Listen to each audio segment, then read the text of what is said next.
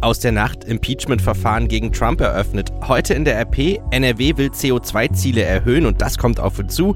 Masernimpflicht soll beschlossen werden. Es ist Donnerstag, der 14. November 2019. Der Rheinische Post Aufwacher. Der Nachrichtenpodcast am Morgen. Schönen guten Morgen, mein Name ist Daniel Fiene. Hier ist eine neue Podcast-Ausgabe von der Rheinischen Post. Herzlich willkommen.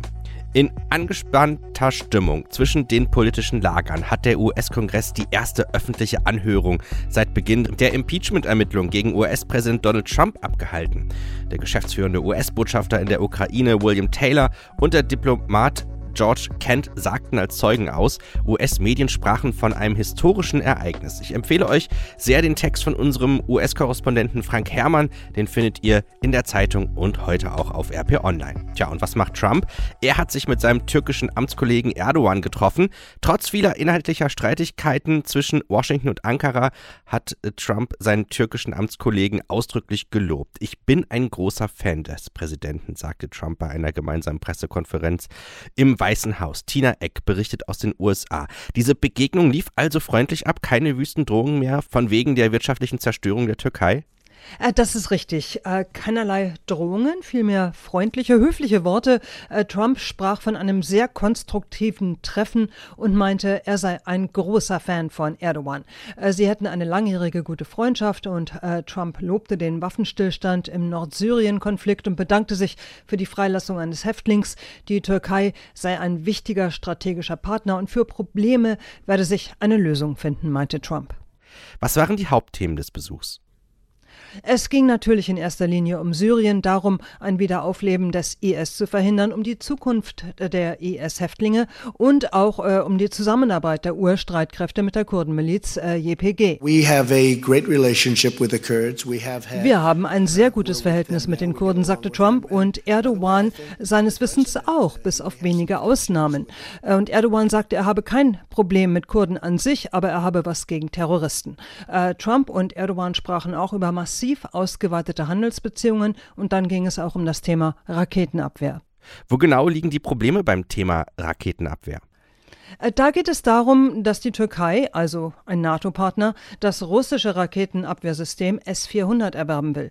Die USA nun wiederum haben Sorge, dass Russland dadurch an Informationen über die Tarnkappenfähigkeiten der US-Kampfbomber F-35 kommen könnte. Turkey's acquisition of sophisticated Russian military equipment such as the S-400 das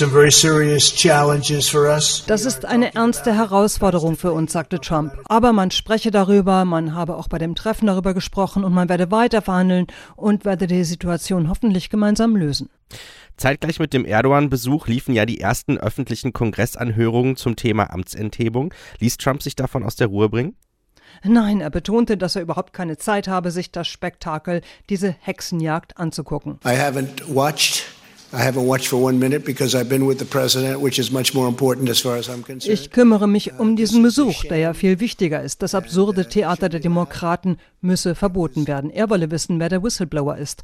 Aber hier in den USA war die Anhörung auf allen Kanälen. Erdogan war für die Medien Nebensache. Trump wurde ja erneut schwer belastet gestern von einem der Zeugen, aber er wies das auch erneut alles von sich. Er habe nichts falsch gemacht, sagte er wieder. Ein Bericht von Tina Eck von der deutschen Presseagentur. Sie berichtete aus Washington. Schauen wir einmal auf die Titelseite der Rheinischen Post von heute. CDU und FDP in NRW wollen die CO2-Minderungsziele erhöhen. Wir trauen uns zu, 55 Prozent der Emissionen bis zum Jahr 2030 einzusparen, sagte der CDU-Abgeordnete Henning Rehbaum im Landtag. Das solle nicht nur durch die Abschaltung von Kohlekraftwerksblöcken geschehen, sondern auch den Verkehr und die Wärmedämmung von Gebäuden einbeziehen. NRW verfolgt damit dasselbe Ziel wie die Bundesregierung. Zuletzt hatte die rot grüne Vorgängerregierung für NRW ausgegeben, bis 2020 die Emissionen gegenüber 1990 um 25 Prozent zu senken. Das Ziel wurde bereits um drei Prozentpunkte übertroffen. Auch Thema heute bei uns Strukturschwäche trifft NRW härter. Die Vorstellung von starken westlichen und schwachen östlichen Bundesländern ist endgültig überholt. Nach einer aktuellen Übersicht des Bundeswirtschaftsministeriums lebt nahezu jeder zweite NRW-Bürger in einer strukturschwachen Region. Wie aus der Antwort der Bundesregierung auf eine Anfrage der FDP-Bundestagsfraktion weiter hervorgeht, sind 8,1 Millionen Einwohner NRWs davon betroffen. Das sind 45,1 Prozent, mehr als in Niedersachsen. Dort sind es 43 Prozent und deutlich mehr als in Rheinland-Pfalz. Dort sind es 18 Prozent oder in Hessen 12 Prozent. Die Erwartungen der Bundesregierung an die weitere Entwicklung sind äußerst zurückhaltend. Für das Jahr 2025 geht das Wirtschaftsministerium davon aus, dass noch 7,9 Millionen NRW-Bürger in Regionen mit erheblichen Problemen leben. Bis 2035 soll die Zahl nur auf 7,7 Millionen sinken. Betroffen sind vor allem das Ruhrgebiet, die Region Aachen und Mönchengladbach und das östliche Westfalen. Nach den Regierungsangaben leben im Westen Deutschlands 17,6 Millionen in strukturschwachen Regionen. Im Osten einschließlich Berlins sind es 16,2 Millionen. Der Osten gilt, der Osten gilt zu 100 Prozent als strukturschwach. Kriterien für Strukturschwäche sind etwa niedrige Produktivität, Industrieprobleme und hohe Arbeitslosigkeit. Und wenn ihr euch für den Start der Düsseldorfer Weihnachtsmärkte interessiert, dann empfehle ich euch den Düsseldorfer Aufwacher. Das ist der ganz normale Aufwacher-Podcast, wie ihr ihn hier hört, plus drei Minuten Nachrichten aus Düsseldorf von den Kollegen von Antenne Düsseldorf. Und wie ihr diesen Düsseldorfer Aufwacher hört, lest ihr auf rp-online.de slash Aufwacher. Schauen wir jetzt auf die Themen des Tages. Die Große Koalition will den Solidaritätszuschlag ab 2021 teilweise abschaffen. Das entsprechende Gesetz soll heute im Bundestag beschlossen werden. Außerdem soll das Masernschutzgesetz verabschiedet werden. Geplant ist eine Impfpflicht für Kinder in Gemeinschaftseinrichtungen, also Kitas und Schulen. Benedikt Meise, die Impfpflicht hat in der Vergangenheit ja immer wieder für Diskussionen gesorgt. Jetzt will Bundesgesundheitsminister Spahn sie aber endgültig auf den Weg bringen, oder? Ja, genau. Und diese Entscheidung hat er auch nochmal bekräftigt. Impfungen sind eine der größten Errungenschaften äh, der Menschheit. Wir haben es zusammen geschafft, die Pocken auszurotten. Wir sind auf dem Weg, die Kinderlähmung, Polio auszurotten und wir wollen auch Masern ausrotten. Und deshalb soll auch schnell agiert werden, wenn das Gesetz durchkommt, müssen alle Eltern bei ihren Kindern schon ab März 2020 nachweisen, dass sie geimpft sind, bevor das Kind in die Kita oder in die Schule geht. Gleiches gilt auch übrigens für das Personal in den Kitas, in den Schulen, aber auch in medizinischen Einrichtungen. Gibt es Verstöße, sollen Bußgelder bis zu 2500 Euro drohen. Wie sind denn die Reaktionen darauf?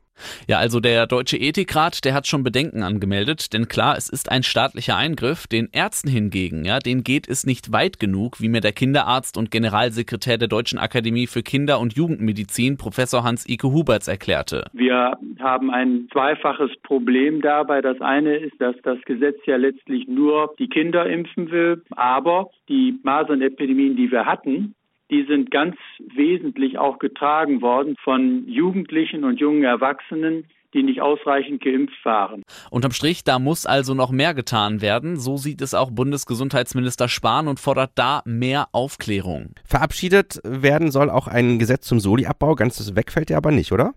Ja, genau. Weiter bezahlen sollen ihn dann wirklich nur noch die Topverdiener, also ungefähr jeder Zehnte. Und selbst da sollen Abstriche gemacht werden. Es ist aber nicht nur das Einkommen entscheidend, sondern auch die Lebensumstände. Also ist die Person verheiratet oder alleineziehend, hat sie Kinder oder nicht. Da gibt's nämlich dann Freibeträge.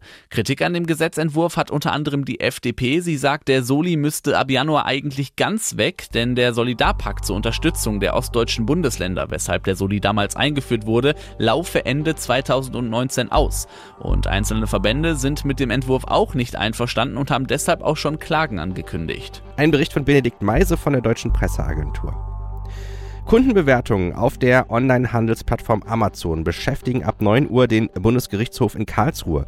Es geht um die Frage, ob der Anbieter eines Produkts für den Inhalt der Rezension haftet. Der Verband Sozialer Wettbewerb hatte einen Händler aus Essen verklagt, der auf Amazon sogenannte Kinesiologie-Tapes anbietet. Dort hat Nutzer geschrieben, das Produkt lindere Schmerzen. Medizinisch ist das aber nicht gesichert. Schauen wir auf das Wetter für das Rheinland. Heute ist es ziemlich grau, also richtig Novemberwetter, herbstlich. Mehr als 8 Grad werden es nicht. Es bleibt heute eher trocken. Mehr Regen gibt es eher morgen erst. Das war der Rheinische Postaufwacher für heute. Mein Name ist Daniel Fiene. Ich wünsche euch einen guten Donnerstag.